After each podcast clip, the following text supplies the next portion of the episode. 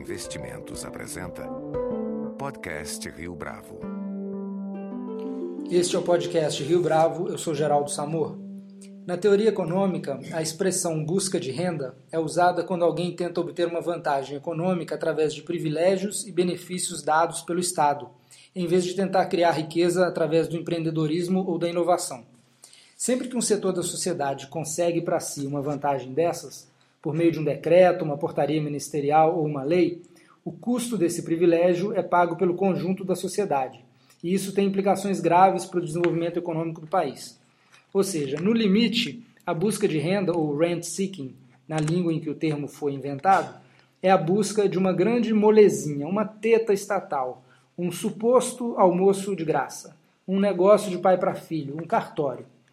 Os nossos convidados de hoje defendem a tese de que um rent-seeking institucional é o traço marcante do desenvolvimento político e econômico do Brasil.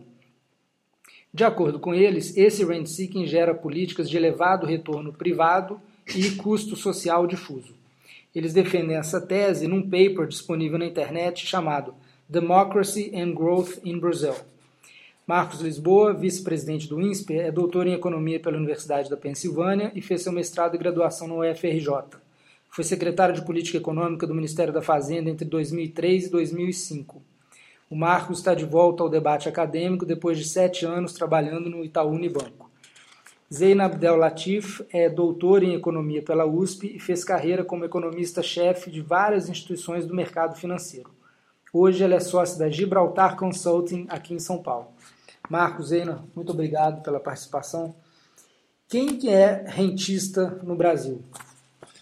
Geraldo, o surpreendente é, que caracteriza a nossa sociedade é como os exemplos de rent seeking, ou a busca por renda, como você denominou, é disseminada na nossa sociedade.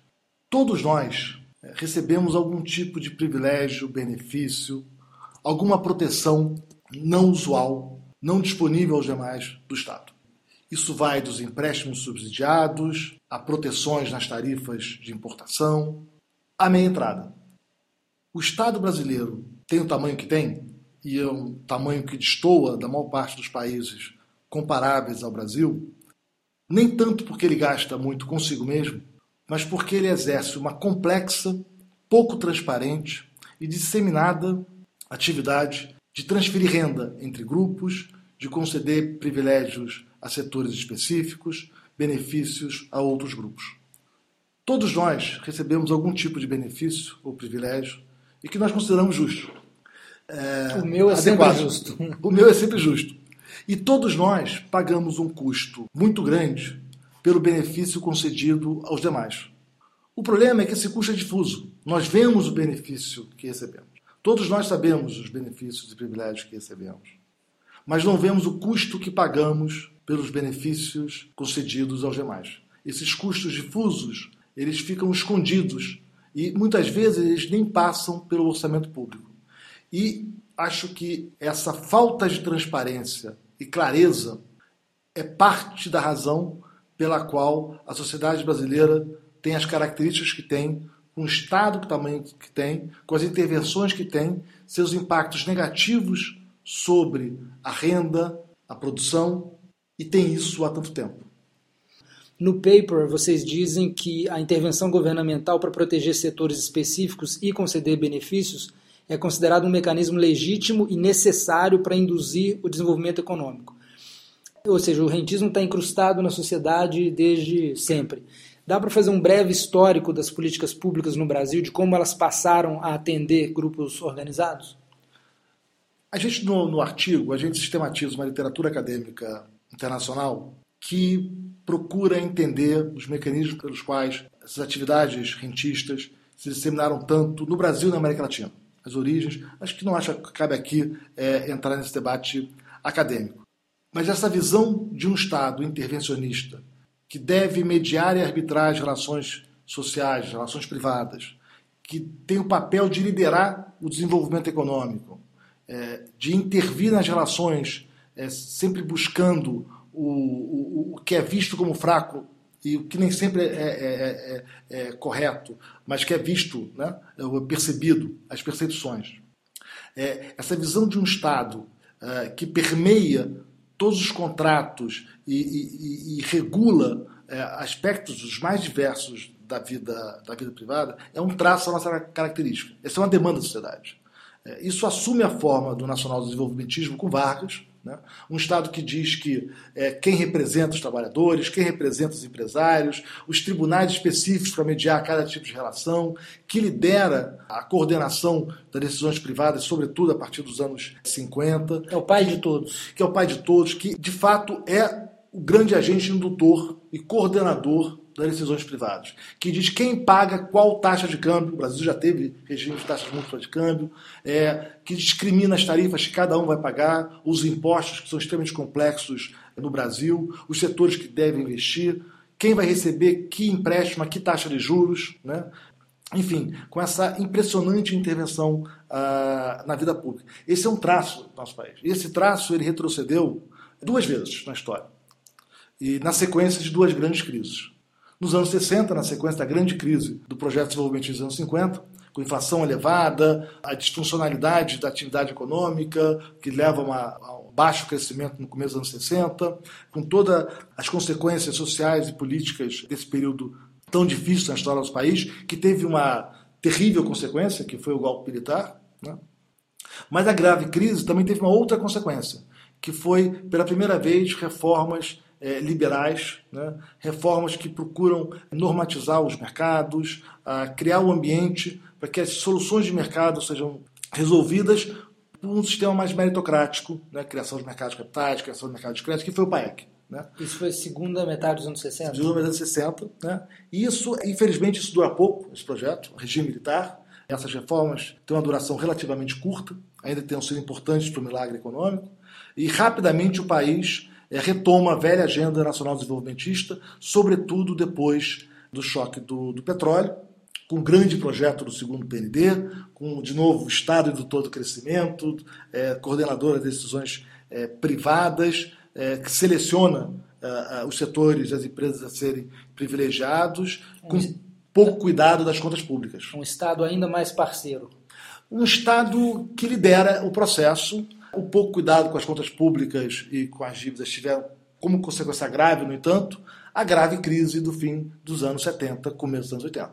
A inflação galopante, novamente uma economia que entra num período de difícil crescimento, né? uma crise que dura mais de 10 anos. Uma crise difícil, uma crise de hiper hiperinflação, com uma renda que não anda para frente. E essa crise, como nos anos 60, levou dessa vez, felizmente, à democracia, mas também a um conjunto de reformas liberais que retiram privilégios, que retiram monopólios públicos, que privatizam empresas, que abrem a nossa economia ao comércio exterior né? e que permite, por fim, com o Plano Real e as diversas reformas adicionais é, dos anos 90, uma retomada à normalidade econômica. Infelizmente, ao nosso ver, é, nos últimos anos, mais uma vez, como nos anos 70, depois de uma grave crise externa, toda essa demanda por intervenção pública, pela forte ação, pela concessão de privilégios a setores específicos, de benefícios localizados, com uma agenda que se propõe nacional desenvolvimentista, é retomada com bastante força. É, o economista Mansueto Almeida, que elogiou muito o, o paper que vocês escreveram no blog dele, tentou quantificar o tamanho dos privilégios e benefícios dados pelo governo federal aos rentistas ele cita o último número do relatório do TCU sobre as contas de 2012, que mostra que as renúncias de receitas federais alcançaram 215 bilhões uh, de reais em 2012. Eram 146 bilhões em benefícios tributários, 26 bilhões e meio em benefícios uh, previdenciários e tributários e mais uns 44 bilhões de benefícios financeiros e creditícios. Aqui entram as operações com o BNDES. Enfim, isso tudo é 5% do PIB, e como a gente está falando de fluxo de caixa, dá para comparar com o Bolsa Família, que custa só 0,5% do PIB, ou seja, o governo federal tem uma renúncia de receitas federais equivalente a 10 Bolsas Famílias a cada ano. Zeina, sustentável? É, esse é o ponto. Quando a gente fala em benefício para algum grupo, por exemplo, aí no caso citado pelo Mansueto, né, as subvenções, as isenções tributárias, é, alguém tem que pagar, alguém tem que compensar por isso, porque você tem todas as outras despesas do governo que tem que é, ser honradas. É, então, isso significa, quer dizer, a soma total de todas essas transferências acaba resultando numa carga tributária muito elevada. Então, hoje a gente tem uma carga tributária que é quase 40% do PIB, vem uma tendência crescente muito forte. Além disso, tem uma complexidade enorme, né? são regras e normas e alíquotas e descontos daqui e dali, subsídios, isenções, enfim que torna um sistema muito complexo. Qualquer pessoa que tem que abrir uma empresa, qualquer pessoa que gere uma empresa sabe a dificuldade de atender todas essas regras, a burocracia que isso causa, e ao mesmo tempo, quer dizer, uma carga tributária que também não é neutra. A gente poderia, comparando a carga tributária que o Brasil tem em relação à nossa renda per capita, então é de fato elevada em relação aos países que têm estrutura é, semelhante à nossa. Sem ter em contrapartida, por exemplo, uma boa posição do país, por exemplo, em termos de distribuição de renda, em termos de índice de desenvolvimento humano. Então, quando a gente compara a nossa carga tributária com outros indicadores que mostram a qualidade da nossa política pública, o que a gente nota é que, na verdade, nossa posição é ruim. Quer dizer, temos o ônus de uma carga elevada, mas não o benefício de bons serviços e melhor distribuição de renda e boa posição no IDH, enfim. É, quando a gente olha a posição do Brasil nesses rankings mundiais de governança, que mostram, por exemplo, a efetividade das políticas do governo, a posição do Brasil é muito ruim. Então, realmente, é, é, a gente não consegue enxergar a contrapartida dessa carga tributária tão elevada.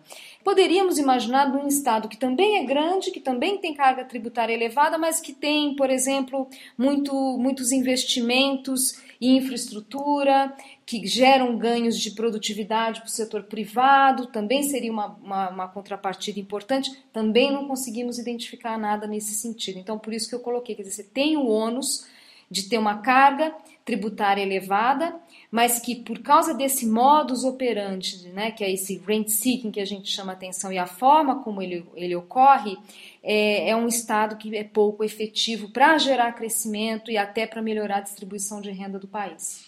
Agora, a magnitude das renúncias é impressionante. Né? 5% do PIB, é, sob o risco de soar óbvio, é 5% do PIB que foram conseguidos de presente do Estado como isenções para vários, vários setores. É, o ideal, sem dúvida, seria não ter nenhum tipo de descontos como esse e, como um todo, a gente ter, portanto, uma carga tributária menor, né? Uhum. Isso, além do benefício de você não gerar distorções alocativas na economia, porque na hora que você está escolhendo algum setor, é, o que, que garante que essa é a melhor escolha? É, as vantagens comparativas na economia a gente não consegue identificar. As vantagens comparativas elas mudam ao longo do tempo. Como saber que aquele setor vale a pena?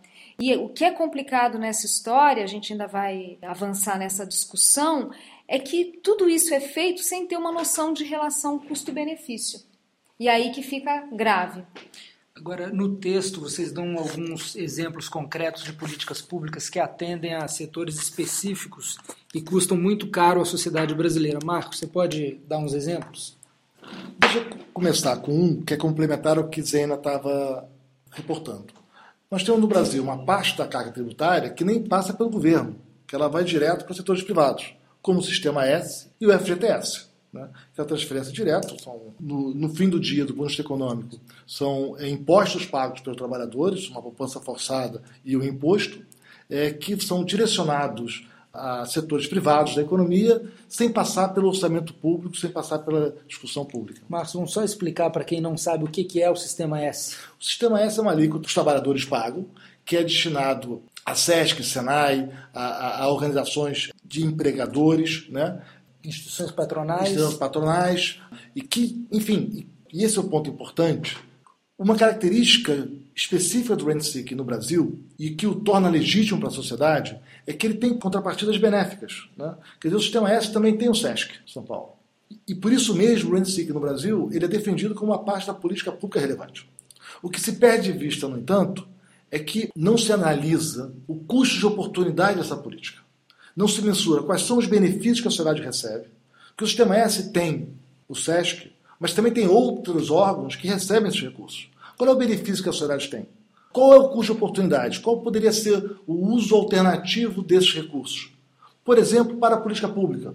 Ou será que seria melhor dar um aumento real para os trabalhadores e eles passassem a ter é, mais renda para gastar, ao invés de beneficiar várias instituições que recebem? Será que é preciso tudo que é hoje é pago o sistema S? Ou será que uma fração poderia ser paga para preservar, por exemplo, o SESC, mas não necessariamente outros órgãos que se beneficiam desses recursos? Então, esse é um exemplo típico. Outro exemplo são os créditos direcionados no Brasil. Quer dizer, hoje, para você realizar uma operação de crédito, você capta recursos da sociedade, depósito à vista, poupança, outros tipos de aplicações. E para cada tipo de captação, você tem regras específicas dizendo quanto que você transferir para diversas atividades.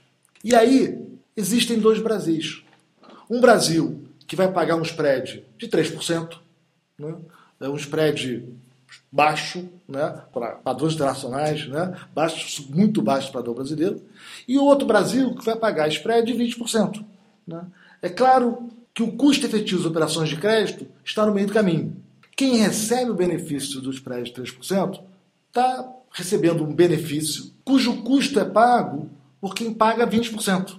Mas quem paga por 20% não realiza a origem desse custo tão elevado. Uhum. Né? Dizer, e o Brasil é dominado por mecanismos de subsídios cruzados.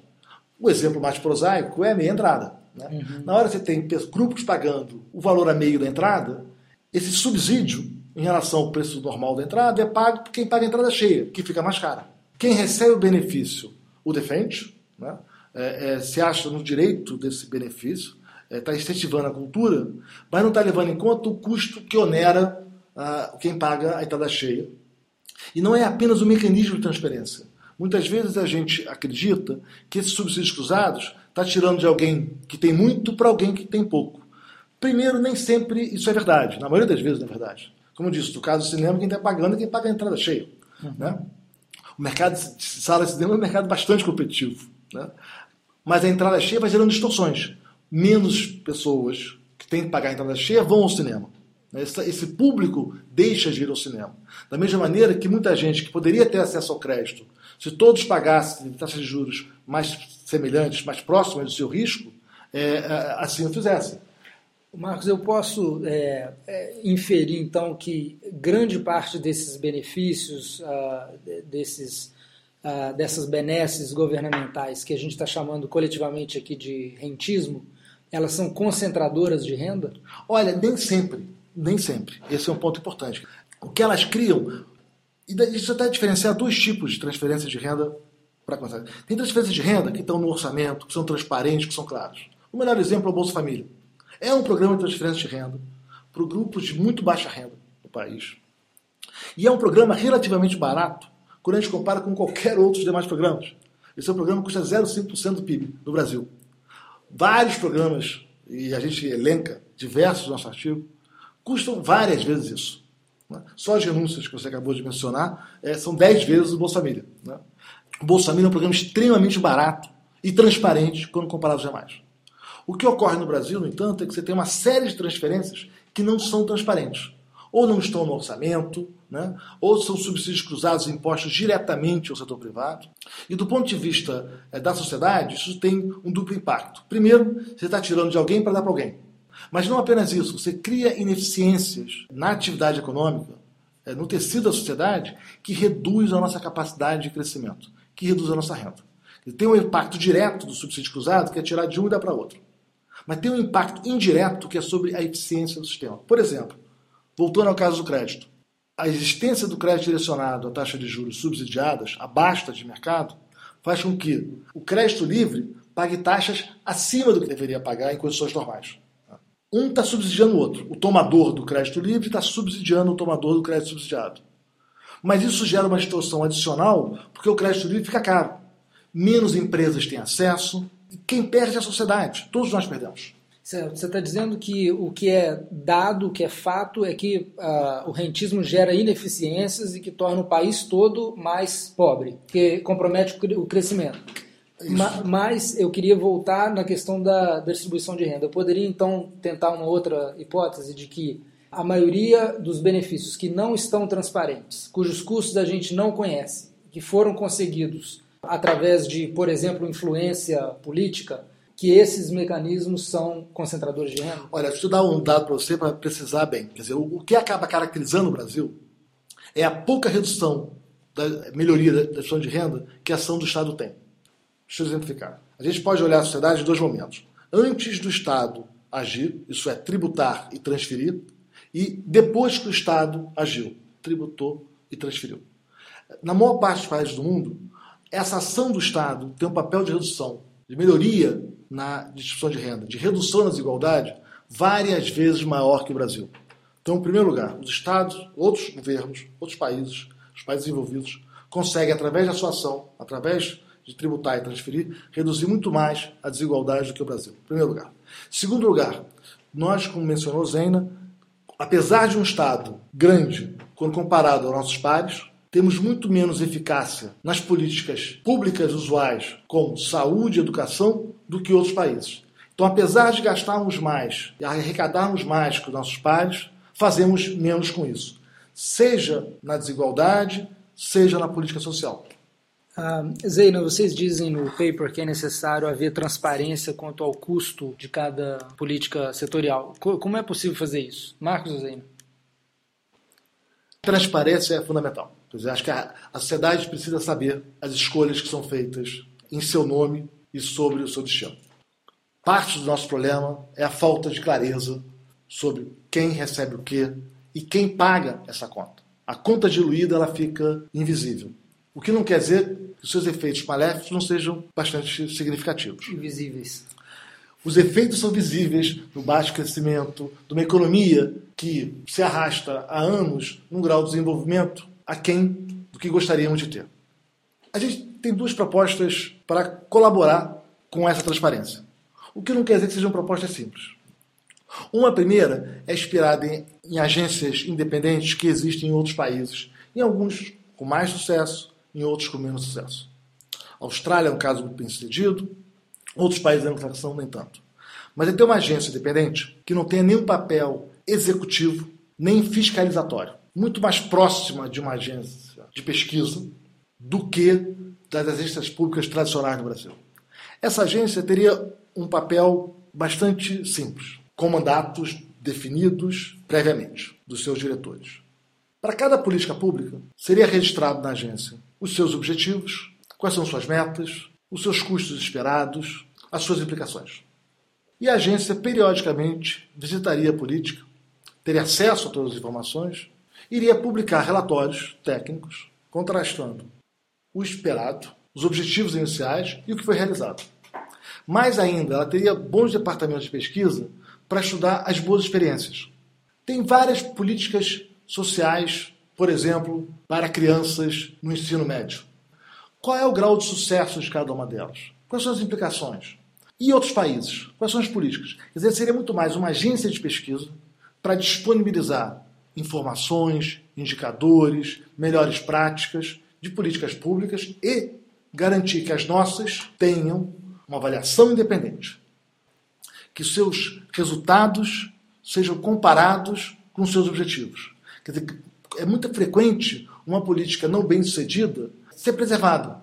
Se você não tem avaliação e você fala em retirar aquela política para aumentar outra, mas por que vai retirar essa política? Né? É, segundo, não se vê o custo de oportunidade das políticas públicas. Quer dizer, se eu tenho duas políticas com resultados iguais, uma política bem sucedida, uma nem tanto, com o mesmo objetivo, por exemplo, é, melhorar o nível de alfabetização, uma funciona mais ou menos, e uma outra é muito bem eficaz, será que vamos então concentrar os recursos públicos, que já que são escassos, nas bem-sucedidas? Então a primeira seria essa agência, com esse papel. Uma agência independente para avaliar a qualidade e a performance das políticas públicas. Com indicadores quantitativos, com as melhores técnicas disponíveis da academia. A segunda seria toda política que concede privilégios, benefícios e transferências tem que passar pelo orçamento. Se você quer subsidiar, se é o desejo da política pública, subsidiar uma atividade particular, que no orçamento esteja contido recursos para que aquele segmento pague taxas abaixo do mercado. O mercado cobraria as taxas usuais e o governo reduziria o custo a ser pago pelo segmento, com recursos públicos transparentes. Aí o governo tem que definir quem paga o custo dessa operação.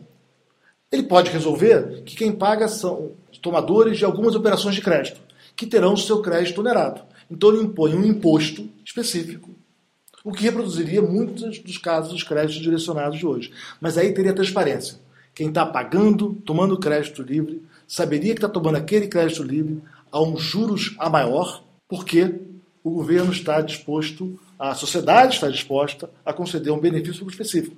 E esses benefícios muitas vezes são legítimos. E eu enfatizo, o caso do Bolsa Família é transparente. Tem pessoas que defendem, tem pessoas que é, têm críticas, mas é um programa transparente, a sociedade sabe quanto custa, sabe quem são os beneficiários. Uh, Zeina, os chamados grupos organizados sempre existiram na democracia. Né? Parece que um dos problemas aqui, hoje, é que eles estão cada vez mais sofisticados em capturar as instituições públicas e cada vez mais alinhados com os gestores dessas instituições, que são os políticos, via, por exemplo, financiamento de campanha. É, isso, o sistema político como está é, montado hoje, ele alimenta o rentismo? Olha, só colocar um ponto importante. É claro que existe relação de políticas governamentais com financiamento de campanha. Até nós citamos no artigo o trabalho do professor Sérgio Lazzarini, do INSPER, que ele notou, por exemplo, que existe uma relação entre doação de campanha e crédito do BNDES. Né? Ele notou ali nos seus modelos que ser doador aumenta a chance de obter crédito do BNDES. Agora, a questão que a gente quer, quer salientar, quer, quer realmente dar mais ênfase no artigo, é que esse processo, ele na verdade, ele é muito mais amplo. E não, não precisa estar, tá, o rent seeking ele não precisa estar associado a esse tipo de relação com o governo, não precisa estar associado com corrupção, uma coisa mais ampla. Tem que lembrar que na origem do Estado brasileiro havia uma, uma visão e ainda presente de que cabe sim ao Estado promover o crescimento e intervir na economia. Isso é amplamente aceito. E esse Estado, na hora que a gente tem a redemocratização do país, esse modus operandi, ele se manteve. Porque as pessoas acreditam nisso, é, as demandas sociais que cresceram com a democratização, elas foram atendidas desta forma, né? O Estado continuou esse modus operandi de ceder, de dar benefícios, privilégios, e a sociedade aceita. Pode ser que essa crença da sociedade também tenha algum algum resíduo, algum resquício aí da nossa história, uma sociedade que acha que a distribuição de renda ainda não é suficiente, é um país ainda muito desigual e cada um quer, portanto, um pedaço do bolo. É, Pode ser que, portanto, tenha uma coisa mais enraizada, já cultural do Brasil. Mas o fato do, do governo manter esse modus operandi reforça. Né? E o problema dessa, dessa forma de agir, o problema do rent seeking, é que uma vez que você dá esse privilégio a, a algum grupo, naturalmente você cria um grupo de interesse. Quer dizer, nem precisa fazer doação de campanha, corrupção, nada disso. Naturalmente, esse grupo de interesse ele, ele surge e aí uma política que era para ser transitória acaba sendo permanente ou durando muito mais do que o Estado gostaria, porque na hora que tenta mexer na política, a sociedade reage. E às vezes tem uma parcela da sociedade que reage que às vezes nem está relacionado àquilo. Então você fala, por exemplo, em fazer uma reforma da Previdência, às vezes setores que nem seriam afetados já entram no bolo naquela massa né, de, de manobra de grupos de interesse que vão lá e acabam incorporando outros grupos aí como como massa de manobra. Então, realmente é um processo muito, muito delicado e que sim é reforçado por, pelo Estado. E aí, né, como eu coloquei, no final das contas, a, a democratização do país ela acabou reforçando esse processo. Então, é, para terminar ainda na, na questão da política, o diagnóstico que vocês fazem é econômico, mas a solução do, do problema das políticas públicas tem que ser uma solução política e não virar de dentro do próprio governo. A gente está falando de um aperfeiçoamento da democracia? Eu fazer a ponte com o que Zena estava dizendo e fazer uma, uma qualificação. E aí, isso que o nosso artigo procura enfatizar. Distingue o Brasil. E eu digo distingue porque o que existe nos diversos países, a visão de um Estado que tem um papel intervencionista existe, que o Estado pode ter um papel no desenvolvimento existe. E aí é importante qualificar o argumento. O que distingue o Brasil é a escala. O que o Brasil é quão pouca política social nós fazemos, quão pouca educação nós damos e quanto nós fazemos de pequenas transferências, de pequenos benefícios localizados disseminados. O que distingue não é o Estado ter um papel no crescimento, mas é a forte presença, liderança, intervenção e a impressionante quantidade de distorções que são criadas. A escala que isso atinge no Brasil é que surpreende. Mais ainda, a naturalidade com que a sociedade vê a concessão desses benefícios específicos. Para dar um exemplo do caso mencionado por Zena, do problema de persistência de política, Zona Franca de Manaus. Uma política que se pretendia temporária, para desenvolver uma região, havia questões de segurança nacional, era o tempo dos militares, pretendia ser temporária. Infelizmente, décadas depois, a região não consegue sobreviver por conta própria. Continua precisando de subsídios e privilégios. E o que fazer? Você não consegue retirar esse subsídio e privilégio. Você não consegue retirar, faz uma cidade, uma região que se desenvolve hoje à custa de recursos do resto da sociedade e que precisa, por muito mais tempo do que se supunha no começo, os benefícios têm sido renovados. Praticamente é, é, é, é muito difícil imaginar, num horizonte que eu venha a ver, na minha, na minha vida útil, é, é, esses benefícios sendo finalmente é, retirados. Criou-se um problema que não tem solução. Isso ocorre com todas as proteções a setores da indústria específicos ou de outras atividades produtivas. Você cria um setor, como foi da informática no passado, como a indústria naval nos anos 70. O setor não se revela competitivo, depois de anos de política protecionista, ele não consegue competir com os custos do que é produzido é, no exterior, e, no entanto, você tem um problema. Há interesses localizados, há grupos, há trabalhadores, criou-se um problema e não uma solução. E a sociedade pagou a conta por isso. Quer dizer, é um problema, como você disse, ele é econômico, ele tem, uma, ele tem uma forte componente econômico, mas ele é um problema político por essência. Né? De como o Estado brasileiro se relaciona com os grupos da sociedade, e muitas vezes não são os grupos de interesse que constrangem o Estado à concessão de benefícios, mas várias vezes é o contrário. O Estado, com uma política bem intencionada, cria transferências e benefícios a grupos específicos. Por exemplo, quero estimular um setor específico da nossa economia a se desenvolver. E com isso eu crio uma indústria, uma indústria literal, né, empresas, trabalhadores, né, setores associados, que passam a depender desse benefício. E caso a política seja mal sucedida, no sentido de não garantir o desenvolvimento esperado do setor, o setor não consegue se desenvolver e se tornar competitivo, você fica refém de uma medida dura, que é retirar os benefícios daqueles setores desapareceram. E esse é um traço muito importante do rent seeking no Brasil. O custo de retirar o privilégio, o benefício, ele é muito claro. O grupo que vai perder sabe que vai perder. E muitas vezes, muitas vidas, muitos empregos dependem daquele benefício público. A sociedade que paga a conta não vê. O custo é diluído. Então, há grupos relevantes que se opõem à retirada, e que serão vocais na política contra a retirada do privilégio. E o resto da sociedade não percebe os benefícios que são difusos, né? são espalhados, que é da retirada desses privilégios. Mais ainda, o resto da sociedade não faz a contabilização do custo de oportunidade daqueles benefícios. Quem sabe empregos muito melhores não teriam sido gerados com políticas efetivamente bem-sucedidas. Políticas que direcionavam incentivos, etc., a grupos específicos, temporários, né, é, que de fato, depois de alguns anos, são retiradas e poderia ter gerado muito mais emprego. Quer dizer, esse custo de oportunidade do uso de recursos públicos é fundamental. Quer dizer, e veja bem, esse é um ponto importante. O, a, a, o nosso principal ponto não é ser contra a favor de políticas de privilégios e benefícios específicos. Como eu disse, há políticas é, que eu acho admiráveis, como Bolsa Família. Nosso ponto, em primeiro lugar, é a transparência. Precisa passar pelo orçamento. A sociedade precisa saber para onde estão indo seus recursos.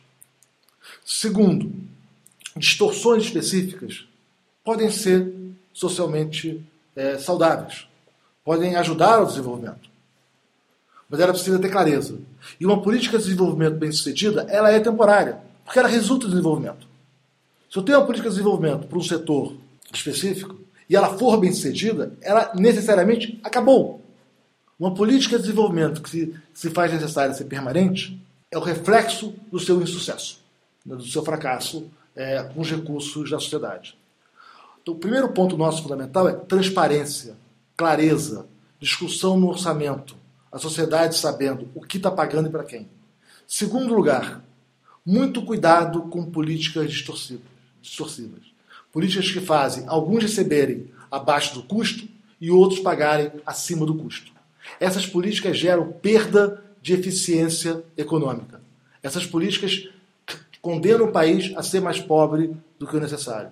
Isso não quer dizer garantir benefícios a grupos específicos, mas muitas vezes é mais saudável, e esse é, é um ponto importante da economia. Todos devem pagar o custo do que consomem, com raras exceções. A política pública, no entanto, pode e deve, em muitos casos, garantir recursos, e o, ideal é que esses recursos não sejam dados sob a forma de subsídios indiretos, sejam dados sob a forma, por exemplo, de um Bolsa Família. Transferências de renda claras, sem distorcer preços, para quem a sociedade deseja privilegiar. Isso não significa não fazer política pública, mas significa fazer de uma outra forma. Eu quero beneficiar aquele grupo. Transfere recursos diretamente pelo orçamento, mas não distorce os preços de mercado, porque isso afeta a produtividade da economia, isso afeta a eficiência, isso afeta a nossa capacidade de crescimento. Zeina, o paper chama-se uh, Growth, Democracy and Growth in Brazil e está disponível no Onde está disponível, Marcos? Ah, o paper está disponível. Na verdade, isso aí foi um caso curioso. Nós estamos terminando a última versão do artigo ainda, né? Ah, fazendo as últimas revisões, mas ele acabou entrando no debate, enfim, num debate que estava na internet entre vários economistas, pessoas tinham lido a versão preliminar. Então tem a versão preliminar em vários sites, como o blog do Mansueto, por exemplo, Mansueto de Almeida, mas nós estamos ainda, devemos ter na semana que vem uma, uma versão é, final do artigo, a versão que está circulando ainda é uma versão preliminar, mas enfim, os ajustes que nós vamos fazer agora são ajustes de revisões pequenas. Zena, você queria complementar alguma coisa em relação a, ao papel da, do aperfeiçoamento da democracia? É, eu queria fazer só um último comentário. É, nós temos uma sociedade que está cada vez mais exigente agora exigindo também uma melhora da qualidade do, dos serviços públicos e com razão. Então, acho que a impressão que dá, uma, talvez uma mensagem desses protestos, que é, é, que a sociedade percebe que tem alguma coisa errada na ação do governo, nas políticas públicas. Agora, o fato concreto é como atender a essas demandas. No passado, a gente, o, o Estado se financiou com inflação, não dá mais para se financiar com inflação, a sociedade não tolera inflação elevada, a gente tinha aumento da dívida pública, o espaço para a gente fazer isso hoje é muito pequeno. O Brasil já está com estoque de dívida elevado em relação aos países similares. O mercado financeiro reage, os agentes econômicos reagem negativamente a aumentos de dívida. A tal contabilidade criativa também né, reage muito negativamente. Aumentar a carga tributária nem pensar também, a sociedade reage. Então, tudo isso para dizer que para atender essas demandas crescentes na sociedade, necessariamente o governo vai ter que fazer uma reavaliação da sua ação. Eu não acho que a gente vai mudar totalmente a, a, forma de atuação do Estado brasileiro. Acho que tem coisas que já são culturais no Brasil, mas certamente vai ter que fazer um esforço muito grande de reavaliação de cada política, retomar reformas para que a ação do Estado seja mais efetiva, para que melhore a alocação de recursos. Então, eu entendo que a democracia ainda que ela tenha de certa forma agravado o rent seeking, na verdade ela agora coloca em xeque esse modelo. Não é possível persistir desta forma. Algum ajuste vai ter que ser necessário e eu acho que essa agenda econômica, essa agenda política naturalmente vai se impor. A velocidade aí já é outra conversa. Marcos. Olha, um último ponto de conclusão. Do passado do Brasil, a superação desses privilégios, de benefícios, localizados, setoriais, ocorreu apenas depois de grandes crises. Crises que levaram a uma profunda insatisfação da sociedade e essa satisfação permitiu agendas de reformas a grupos específicos. A última vez foi é, após a redemocratização com a hiperinflação. Uma agenda grande de reformas, de privatização, é, várias, agências, várias agências públicas direcionadas a setores específicos, como o café, o açúcar e o álcool, né, foram eliminados mas isso foi apenas depois de uma grave crise. Uma crise que leva a tamanha insatisfação na sociedade que a agenda de reformas que a, a, retirem privilégios e benefícios de grupos específicos possa ser uh, implantada. Eu espero que dessa vez não seja necessária uma crise tão grave como a que vivemos nos anos 80 para que essa agenda possa ser retomada. Não tenho certeza. Talvez, infelizmente, a dificuldade política de uma agenda de reformas que retira benefícios concentrados com custos obscuros e difusos requer uma crise desse tamanho. Tomara que a nossa democratização e os eventos recentes mostrem que esse processo pode ser acelerado. Eu não entendo essa fixação com reformas. Está tudo funcionando tão bem. Saúde, educação. Zeina Latifi, Marcos Lisboa, muito obrigado pela sua participação. Com edição de Leonardo Testa, esse foi mais um podcast Rio Bravo. Se você tem dúvidas, sugestões, comentários, mande um e-mail para podcast@riobravo.com.br.